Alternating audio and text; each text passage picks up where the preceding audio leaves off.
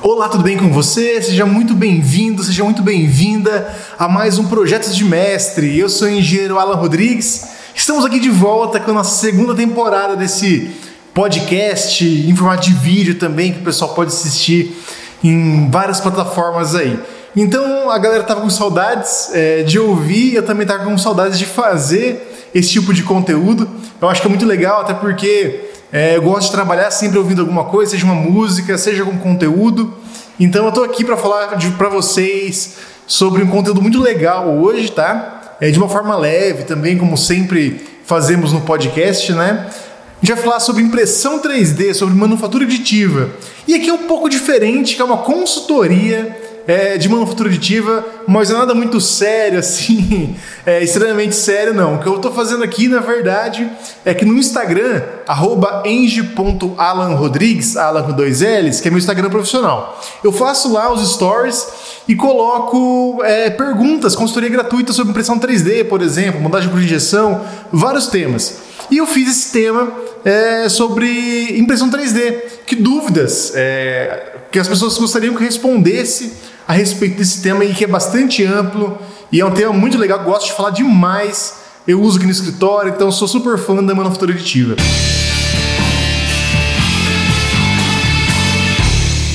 Então vamos partir para as perguntas agora. Claro, foi a dúvida de alguém. É, como lá no, no Instagram é privado, então eu não vou nem é, citar o nome da pessoa. E claro que essa dúvida aqui dessa pessoa pode ser sua também. Então vamos lá.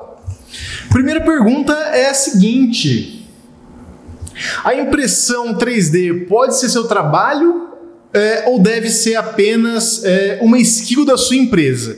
Então aqui temos é, duas frentes, né? Impressão 3D, da forma que eu trabalho aqui no escritório, entregando como é, um a mais, como uma parte do meu serviço, como uma ferramenta para o meu desenvolvimento do produto, mas também você pode trabalhar com impressão 3D sem dúvida alguma, é, prestando serviço de impressão apenas. Já vou responder, é, eu prefiro que seja, como da forma que eu trabalho aqui, é como eu prefiro, tá? É particular mesmo, é trabalhar é, como um estilo da minha empresa. É possível sim, né, como eu já disse, você trabalhar é, prestando apenas é, serviço de impressão só que você aí acaba ficando muito preso na precificação dos outros também, fica preso nesse mercado é, da forma que ele está hoje. Então, até comentei nos stories no Instagram hoje, é que o pessoal tem muito costume de vender é, uma impressão 3D de um STL gratuito que ele encontra lá no Thingiverse, em vários outros tipos de, de plataformas aí que fornecem esse tipo de arquivos, tá? Então a pessoa é, acaba fazendo uma impressão de 3 horas, impressão de 5 horas por 20, 30 reais. Então acaba sendo realmente extremamente desvalorizado esse tipo de trabalho é, quando você está competindo ali por preço usando projetos gratuitos. Então por isso que eu gosto de focar o meu serviço, tá? Particularmente, a minha dica é essa: focar para a indústria, fornecer para a indústria, prover é, como uma ferramenta para desenvolver outros produtos para outros métodos de manufatura, mas claro, você pode produzir sem dúvida nenhuma exclusivamente impressão 3D, mas eu gosto sempre de adicionar um valor agregado, que é o conhecimento dentro do seu produto. Então o seu produto carrega conhecimento, é, carrega know-how e isso faz ele valer muito mais é, do que um monte de plástico ali. A próxima pergunta é a seguinte, também tem muito a ver com o tema. Quais as melhores maneiras de ganhar dinheiro na impressão 3D? Bom, eu já dei um pequeno spoiler aqui, eu falei da parte de indústria, tá? É, então a indústria realmente precisa de ações rápidas, é, de soluções ágeis, então a impressão 3D entra muito bem nesse contexto. Mas também a gente tem o contexto da customização. Tudo que é customizado é realmente muito bom, é para ser comercializado com um valor bom é, agregado a esse, a esse produto. Então, como eu falei, você adiciona know-how é, a, esse, a esse seu produto, né? sua peça final, sua peça plástica. Porque se realmente for comparar massa de plástico é, impressa com massa de plástico injetada, a massa de plástico injetada vai ser muito, extremamente mais barata. Tá? E o que a gente quer aqui é aumentar o valor agregado no produto. Então, por isso que customização. Então, a parte de é, decoração, é, dispositivos, gabaritos, é, tanto para a indústria quanto para pessoas comuns mesmo que querem algo com a cara dela, com o nome dela, por exemplo, e acredito que seja uma área muito importante de você seguir. Se você quiser mexer com decoração, por exemplo, e não ir realmente para a indústria, mas criar coisas novas, criar é, soluções diferentes é que você encontre problemas no seu dia a dia, que você pode trazer também o problema, é, que seja o problema de outras pessoas também. E claro, isso depois, é, quando você toma uma escala, quando toma uma, por, uma proporção grande, esse seu produto pode ser produzido por outros métodos de manufatura ali, para você realmente escalar seu negócio. Então, se 100 pessoas comprou, 150 pessoas compraram aquele seu produto, é, por que você não pensa em escalar? Aquele negócio, aquele, aquele produto já está validado. Então, parte para cima, você pode buscar outro meio de produção e conseguir baratear ainda mais é, tudo isso e aumentar ainda a sua margem. Vamos para a próxima pergunta, então, que é um pouquinho mais técnica, tá? Sobre materiais. É, o meu seguidor perguntou é, se eu já imprimi com poliacetal, o POM, tá? É, ele falou que ele tem 2 quilos lá, mas ele quer fechar a impressora antes de começar a imprimir. Eu nunca imprimi com poliacetal, tá? É, primeiro, ele é um material é, que emite gases tóxicos e gases terríveis, é muito fedido mesmo. O poliacetal, quem já queimou ele e sentiu o cheiro, realmente incomoda muito. Ele te dá até dor de cabeça, dependendo da quantidade que você inala, tá? Eu já fiz isso aí para poder é, identificar o material de uma forma mais simples e, barata também, tá? Então eu parti para isso, por isso que eu sei o cheiro do poliacetal. É, na aplicação que eu precisei, eu usei a poliamida, tá? Que também tem uma, é, uma questão de desgaste à abrasão, né? Uma resistência à abrasão melhor, é, desgasta menos aí quando a gente trabalha com, com questão de atrito. E outra questão do acetal é a dificuldade de imprimir ele, é, é a adesão dele na mesa. Por ele ser naturalmente aí resistente é, ao atrito, é difícil dele colar ali na mesa, ele quer sempre escapar.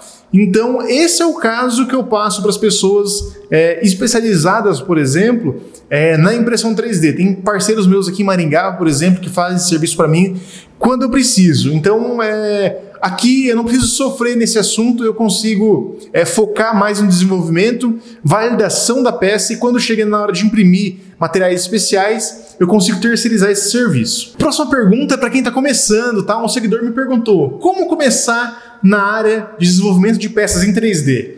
A dica que eu dou aqui nesse caso é o meu treinamento, tá? Impressão 3D na indústria 4.0. Além de você, de eu mostrar, te dar insights, você explorar as aplicações industriais aí e com alto rendimento também, com alto valor agregado para a indústria, eu também mostro lá como você faz todas as partes, é, todas as etapas da impressão FDM. Então, desde o CAD, você vai fazer o desenho, a modelagem no CAD gratuito, tá? Que eu, que eu indiquei lá é, faz modelagem no CAD gratuito, faz o fatiamento da peça em um software também gratuito que está indicado dentro do, dentro do curso de treinamento, tá? E por fim, impressão 3D, que você acompanha comigo, essas três etapas aí realmente na prática, é, como fazer. E claro, tem aula teórica, tá? Que eu vou te ensinar tudo antes da gente partir realmente é, para a prática. E isso com certeza agrega muito. Então, se você quer começar com impressão 3D, mas quer que seja alguma coisa viável, não quer brigar de foice aí por, por, por STL gratuito, então eu te indico esse meu treinamento, tá? Tá no link na descrição aqui, em algum lugar vai estar. Tá é, esse link para você clicar e conhecer mais. Ou também pode me procurar no Instagram, eng.alanrodrigues, que lá eu te mando esse link sem problema algum. Próxima pergunta, então, é um pouquinho mais da parte de ferramentaria que eu gosto muito, tá? Fala mais sobre impressão de cavidades de moldes.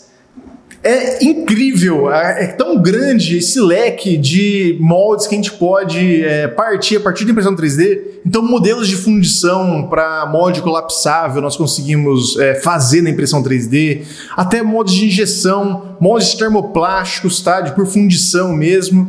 E é extremamente importante que a seleção do método de fabricação e do material e também acabamento seja condizente é, com o tipo é, de molde que você está fazendo, para que tipo de processo que ele está direcionado. E a próxima pergunta já tem muito a ver com a parte de injeção, tá? Se prototipagem de cavidades é algo útil, né, seja para testar fechamentos e detalhes complexos, é útil sim, desde como eu falei, né? Você escolhe o processo certo, com o material certo é, para fazer esse, esse, teste, tá? Dependendo da geometria da sua peça, se for muito complexa, pressão de injeção, o tipo de material que você vai injetar, aí você precisa especializar mais ainda é, nessa questão de processo e material, como eu falei. Mas é importante que seu material para injeção plástica que você utilize é, então ali um material que seja mais resistente à temperatura, porque a pressão de fechamento do molde é muito forte, a força de injeção tá, é enorme, e se seu material, o seu corpo, a cavidade do molde não resistir isso, você vai ter sérios problemas aí